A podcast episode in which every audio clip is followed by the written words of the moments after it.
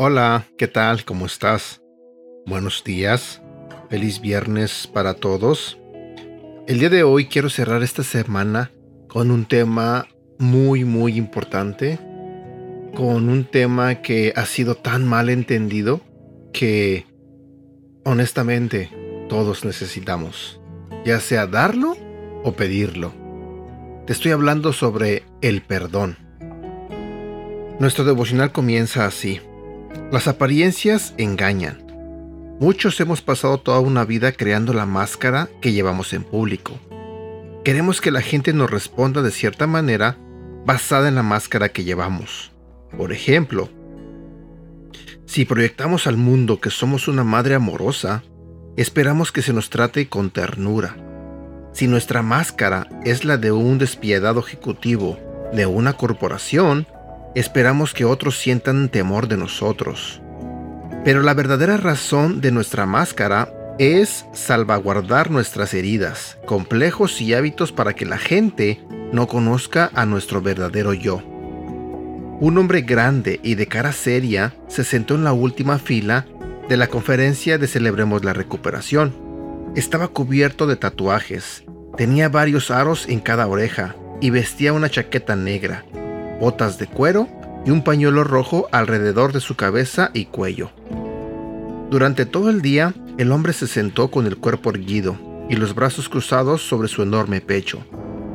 Pero ni una sola vez participó en la discusión.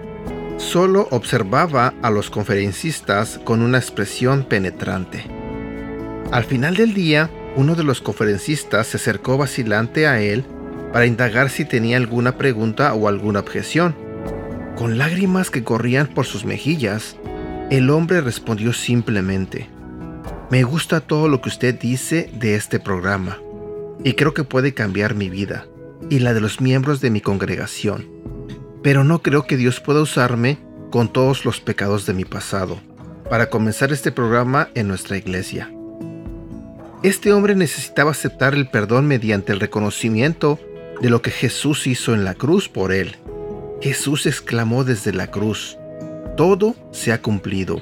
Juan capítulo 19 versículo 30. No importa cuán gravemente este hombre haya herido a otros o a sí mismo, él necesitaba oír y aceptar que la gracia de Dios siempre es suficiente y su perdón siempre es completo.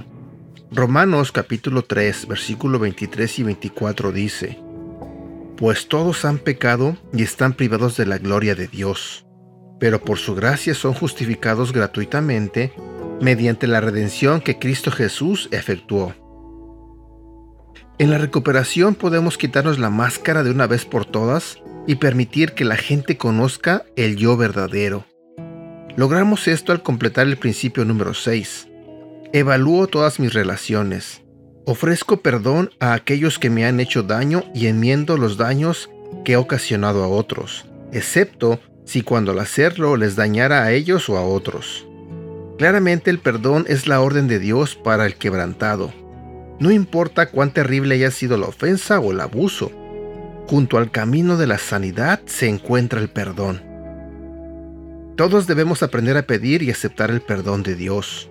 Además, todos necesitamos modelar el perdón divino primeramente con respeto a otros mismos. Antes de que podamos comenzar a perdonar verdaderamente a otras personas y experimentemos el amor de Dios, perdonarnos a nosotros mismos no es un asunto de echarle la culpa a alguien más para librarnos de nuestra responsabilidad. Tampoco es una licencia para ser irresponsables. Es simplemente un reconocimiento de que somos humanos, al igual que todos los demás, y que hemos alcanzado una etapa en nuestra recuperación donde podemos darnos el mayor respeto. Esto rompe el ciclo, no responde todas las interrogantes respecto a la culpa, la justicia o la equidad, pero permite que las relaciones sanen y la posibilidad de comenzar de nuevo. Esta es la esencia de la invitación de Dios en el pasaje de Isaías, capítulo 1, versículo 18. Vengan, pongamos las cosas en claro, dice el Señor. ¿Son sus pecados como escarlata? Quedarán blancos como la nieve. ¿Son rojos como la púrpura? Quedarán como la lana. A medida que damos los pasos necesarios con respecto al perdón, descubriremos que comenzamos a liberarnos de la culpa y de la vergüenza. Seremos capaces de reconocer, no soy perfecto, pero Cristo sí lo es. Dios y yo estamos todavía trabajando para mi mejoramiento. Todavía me caigo, pero con la ayuda de mi Salvador puedo levantarme, limpiarme e intentarlo de nuevo. Al ofrecer nuestro perdón no podemos cambiar nuestro pasado, pero ciertamente podemos iluminar nuestro futuro. Te diré esta frase nuevamente. Al ofrecer nuestro perdón, no podemos cambiar nuestro pasado, pero ciertamente podemos iluminar nuestro futuro. Preguntas para reflexionar. Número 1. ¿Hay algo que usted hizo en su pasado que todavía le hace sentirse no digno de ser amado hoy? ¿Le ha entregado a Dios ese sentimiento y ha hecho lo que le pide en el principio número 6? Pregunta número 2. ¿Puede recordar ejemplos específicos de la libertad que sintió cuando perdonó a alguien que le hizo daño? Pregunta número 3. ¿Cómo el pasaje de Romanos capítulo 3 versículo 22 al 24 le ayudó a aceptar el perdón de Dios en su vida? Y pregunta número 4. ¿Cómo el ofrecerles perdón a otras personas puede cambiar el futuro de usted? ¿Sabes? Varias veces he comentado que Muchas personas se gastan toda su vida por un problema y llegan a pasar, como dije el día de ayer, llegan a pasar años, literalmente años y a veces casi toda su vida distanciados de personas que son importantes para ellos, como su familia, por ejemplo. Sé que este, muchos de nosotros somos un poco orgullosos y nos cuesta trabajo perdonar cuando alguien nos hace daño. Y también sé que a muchos de nosotros, eh, cuando hacemos daño a alguien, nos cuesta trabajo aceptar que hicimos ese daño y nos cuesta trabajo aceptar que tenemos que pedir perdón. A veces no queremos pedir perdón. Pero el día que tú entiendas el verdadero significado de lo que es el perdón, créeme, sabrás todos los beneficios que éste te puede dar. Cuando perdonas, te liberas de cualquier este resentimiento, de cualquier dolor, de cualquier daño que te hayan hecho. Muchas veces decimos, no, no lo voy a perdonar porque eh, lo que me hizo no tiene perdón.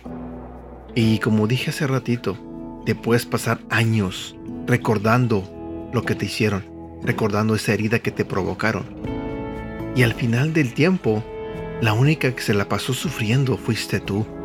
La persona que te dañó quizás está por allá, viviendo feliz, disfrutando de la vida, mientras tú, después de 20, 30 años, ahí estás, todavía sufriendo por una herida que te hicieron en el pasado, simplemente porque no elegiste perdonar.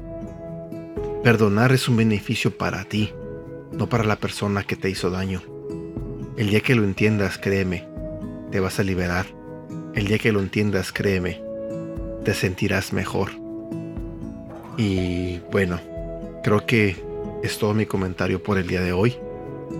Espero que este devocional eh, te haya gustado y más que nada espero que Dios te haya hablado.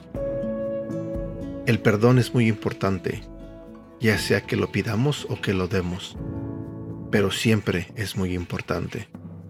Y déjame te digo que Dios te perdona por cada cosa mala que hayas hecho y la que vayas a hacer.